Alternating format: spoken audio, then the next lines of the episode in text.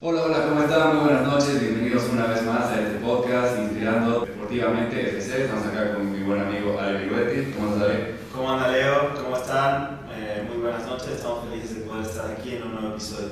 Un gustazo, la verdad, siempre hoy tenemos una gran invitada, Ceci Gómez. ¿Cómo andas, Ceci? ¿Qué tal? Bien, muchísimas gracias por la invitación, contentísima de estar al lado de dos capos y nada. Gracias por estar acá, vos igual. Gracias. En este momento vamos a dar una introducción de lo que es Ceci, su currículum, todo lo que estaba haciendo en su deporte, que es atleta, pero vamos a ir viendo un poco más específico algunos detalles que siempre son importantes conocerlos, ¿no? Ceci nació el 10 de septiembre del año 1993. Ella es nacida en Santa Cruz.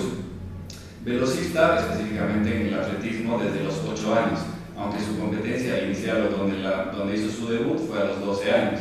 Como competencias más adelante que fueron más destacadas también, me, fuera del micrófono, Ceci un poco, fue el Sudamericano Mayor de Paraguay, el año 2017, también el Sudamericano Mayor de Lima, dos años después, o sea, el 2019, y también el mismo año tuvo lo que fue el Grand Prix acá en Cochabamba, el 2019, como decíamos, y el mismo Grand Prix hace un año, o sea, el 2020.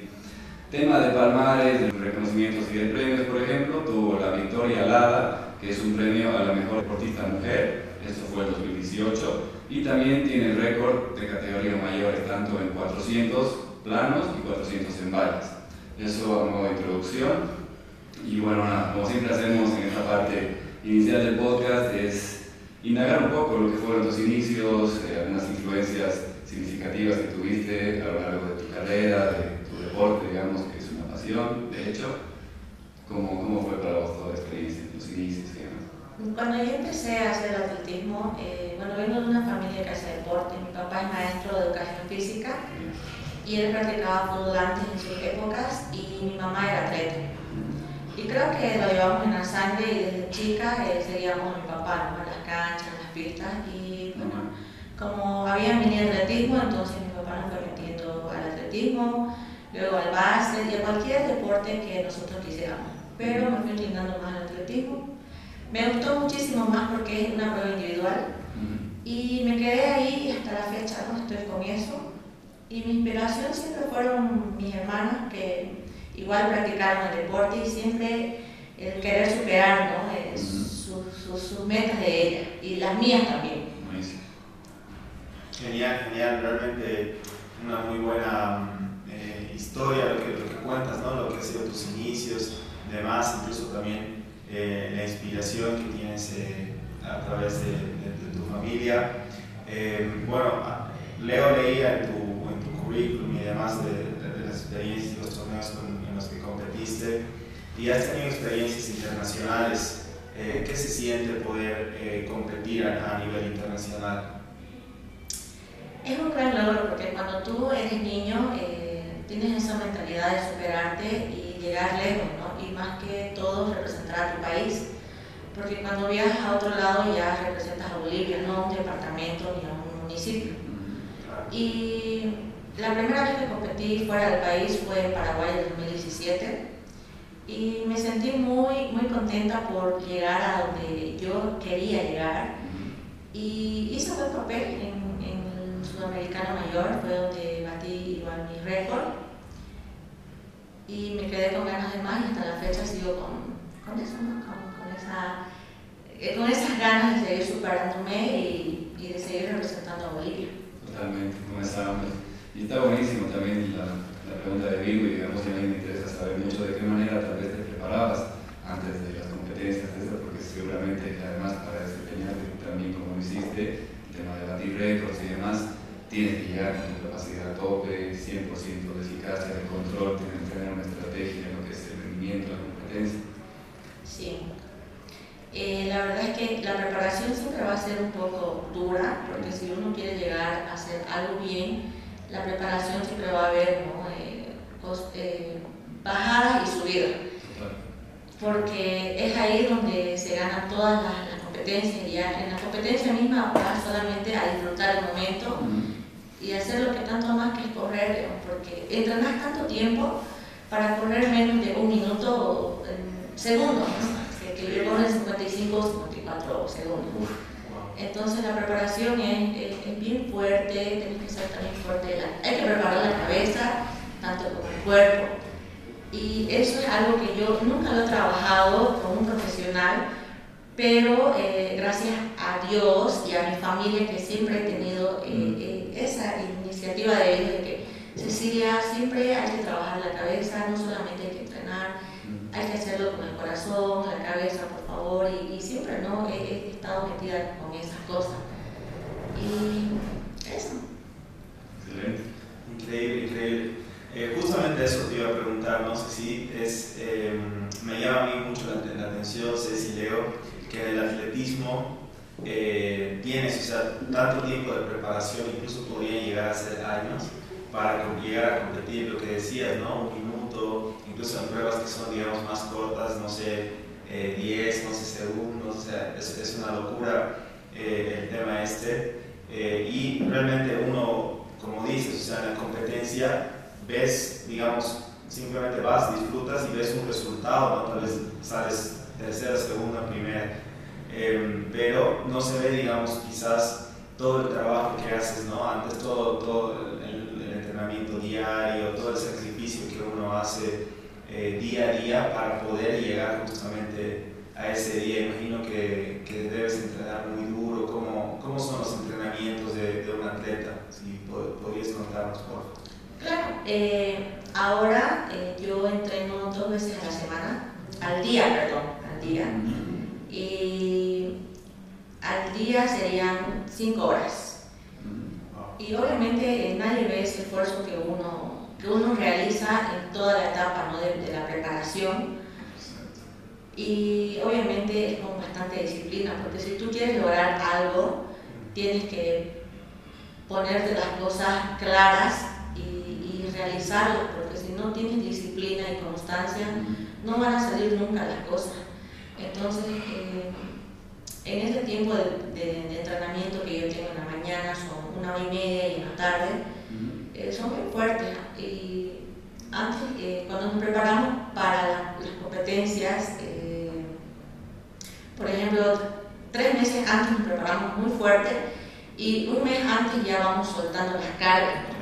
Entonces, cuando llega eso, es, como una satisfacción grande porque lo duro ya lo pasaste, Y ya, ya, ya va el proceso, ¿no? De lo duro, lo menos y, lo, más suave.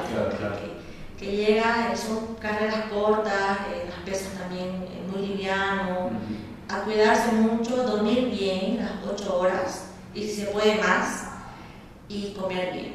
Por lo menos 5 comidas al día o si se puede 6.